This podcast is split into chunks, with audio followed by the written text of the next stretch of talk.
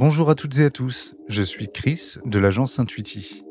Le Club des 5 est un podcast appartenant au groupe français de pneumocancérologie, dans lequel cinq jeunes pneumocancérologues reviennent sur leur parcours de vie, leur quotidien en tant que professionnels de santé et sur le congrès ASCO auquel ils participent à Chicago. N'hésitez pas à noter le podcast sur Apple Podcast et à le partager à vos amis ou à vos proches si le format vous plaît. En attendant, je vous souhaite une très bonne écoute.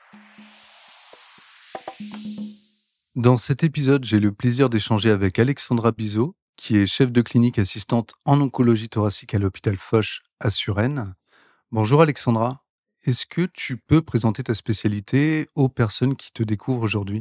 Euh, Oui, moi je, suis oncologue de formation, je me suis spécialisée dans la cancérologie et je me suis sur-spécialisée dans la cancérologie thoracique, c'est-à-dire le cancer du poumon ou le cancer de, tout ce qui se passe au niveau du thorax, donc ça peut aussi être la plèvre, c'est-à-dire l'enveloppe autour du poumon, ce qui s'appelle un mésothéliome.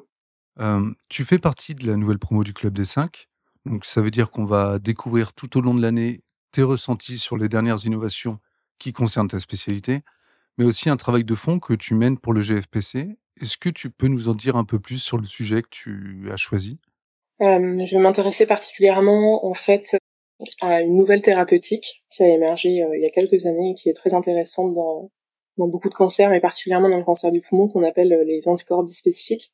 Les anticorps bispécifiques, en fait, c'est euh, des anticorps qui vont contre deux récepteurs dans le cadre de, de la tumeur et qui donc sont, peuvent être très très très efficaces euh, dans, dans l'activité anti, antitumorale. Et euh, qu'est-ce qui t'a poussé à investir cette nouvelle thérapeutique? J'aime bien l'immunologie c'est quand même une nouvelle thérapeutique qui, euh, qui, qui, émerge et qui est extrêmement euh, encourageante dans, dans, le cancer euh, du poumon. Et je pense que ça va très rapidement être, un, être une alternative thérapeutique pour beaucoup de patients très intéressante. Ok. bah, hâte d'en savoir plus dans les prochains mois alors. si tu le veux bien, on va faire un petit bond dans le passé pour que nos auditeurs et auditrices te découvrent davantage. Quel genre d'élève tu étais à l'école? J'étais discrète et très scolaire, très travailleuse. J'étais plutôt plutôt pas mauvaise et je... ouais, t'étais pas au fond de la classe quoi. J'étais clairement pas au fond de la classe. euh, tu as toujours aimé les matières scientifiques ou ça t'est tombé dessus un beau matin en prenant ton petit déj? Ouais, oui, j'ai toujours aimé les matières scientifiques. Enfin, en tout cas, dès le collège, j'avais plus euh, d'appétence pour les sciences que euh, pour les matières littéraires.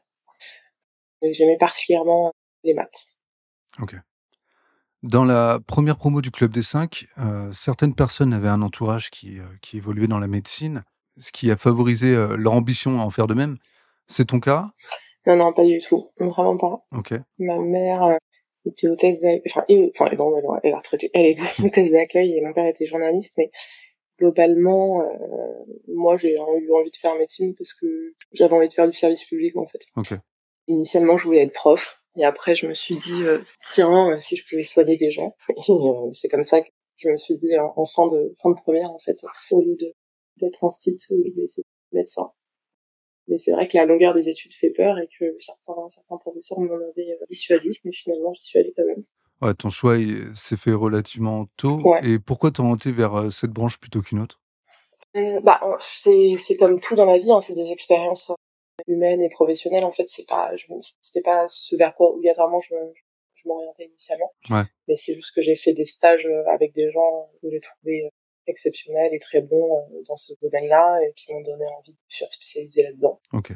Et donc j'ai fini par me surspécialiser là-dedans en sachant aussi que euh, la spécialité, enfin la surspécialité en oncologie thoracique, c'est une spécialité qui offre de plus en plus d'espoir avec de plus en plus de nouveaux traitements qui peuvent vraiment hmm. donner une chance aux patients. Il y a eu des grands tournants ces dernières années. Donc, euh, c'est vrai que c'est, c'est, une, c'est une spécialité euh, qui émerge et qui, qui, qui, qui, est très intéressante.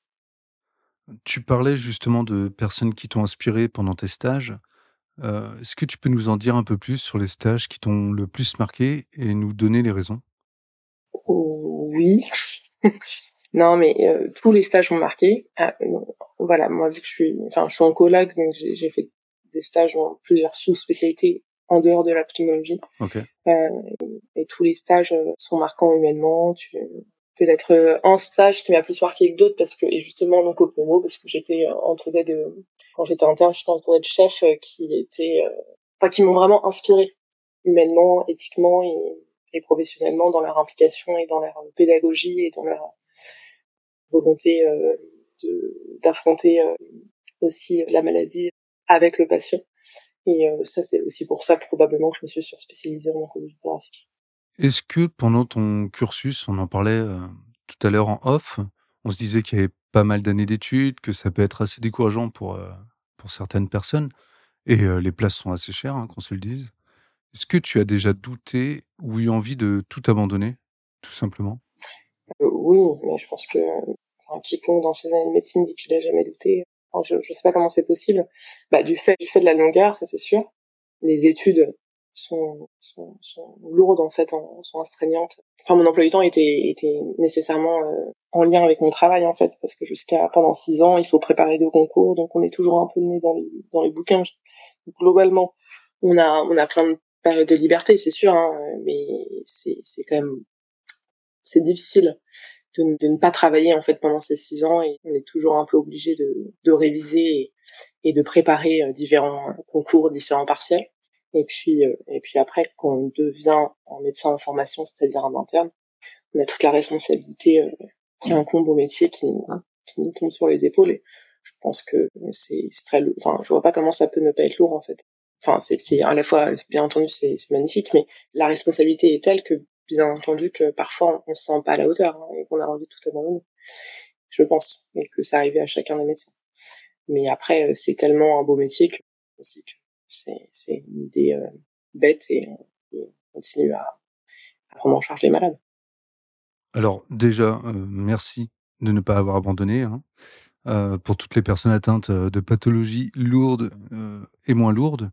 Et pour rebondir sur ce que tu disais, est-ce que tu as des tips, des conseils à donner à de jeunes médecins ou étudiants pour que toute cette pression, qu'elle soit environnementale ou perso, ne, ne vienne pas entacher ta vie en dehors du travail? Euh, bah, il faut avoir des hobbies à côté, il faut vraiment euh, avoir des moments off, quoi. C'est hyper important. Même si on sort un peu tard de l'hôpital, même si on bosse quelques week-ends, lorsqu'on n'est pas à l'hôpital, euh, il faut, quel que soit ce qu'on aime faire en, parallèle de son métier, on va tout couper, je pense. C'est hyper important. Ouais. Et toi, par exemple, tu fais quoi? Tu, tu sors souvent? Tu fais du sport? J'aimerais bien. J'aimerais bien. Mais non, je fais pas de sport. Non, moi, j'aime bien euh, aller au ciné, euh, balader dans Paris. Euh. Moi, il y a quelque chose qui, qui m'interpelle hein, en tant que personne complètement extérieure euh, à ton environnement.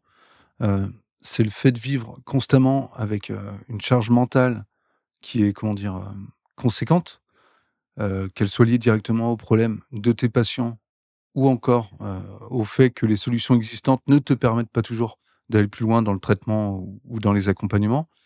Euh, je veux dire, c'est pas un bleu de travail que tu enlèves le soir en rentrant chez toi et hop, euh, tout va bien. C'est très lourd à porter. Comment tu fais pour, euh, pour vivre, cohabiter avec cette charge mentale au quotidien? Bah, je sais pas trop. Mais bon, globalement, déjà, moi, je trouve que les patients, leur force, euh, leur résilience, euh, je l'admire énormément et ça me donne aussi beaucoup de force dans mon métier, je trouve. J'admire beaucoup, beaucoup mes patients dans la façon dont ils ont affronté euh, le diagnostic, les mauvaises nouvelles et c'est assez admirable. Après, c'est vrai que lorsque, je, me sens impuissante en tant que, en tant que médecin, ce qui, bien entendu, malheureusement m'arrive, euh, ouais, je, bah, c'est, c'est, je, je sais, malheureusement, c'est aussi une, part de notre métier. On, finit par apprendre à, savoir le dire, à, vivre. C'est que parfois on est dans une impasse thérapeutique et qu'on n'arrive pas à trouver un traitement qui marche. Euh. Donc euh, le soir, oui, ça peut, oui, ça peut, ça peut, ça peut parfois être, ça peut rester en tête, oui, ça c'est sûr. Ouais. Et concernant le GFPC, euh, comment c'est venu s'imbriquer dans ton parcours? Je l'ai connue parce que j'ai une de mes collègues actuelles qui, euh, qui en fait partie et qui est très active dans le groupe. Donc, tu m'as dit, euh, il faut, tu, faut que tu y sois. Et voilà, j'y suis. Et euh, tu attends quoi concrètement de cette participation au Club des 5 bah, Je pense que ça va être sympa. Enfin, en l'occurrence, c'est c'est des gens d'à peu près mon âge qui font la même chose que moi sûrement. Enfin, oui, je suis pas. Ça, ça me... Ouais, ça te stresse pas, quoi. Pas du tout. vraiment, vraiment pas. Et pour finir, tu auras un petit mot pour nos auditeurs et auditrices? Euh, bah, Je serais ravie euh, dans les prochains podcasts de partager avec vous euh, encore plus d'informations sur euh, ma, ma spécialité qui est passionnante. Eh bien, merci beaucoup Alexandra et au plaisir de te retrouver dans quelques semaines. Merci à toi. Le Club des 5 est un podcast créé par le groupe français de pneumocancérologie. Chaque mois, retrouvez nos 5 jeunes pneumocancérologues dans leur quotidien de professionnels de santé. Le Club des 5 est une production de l'agence Intuiti, disponible sur toutes les plateformes d'écoute.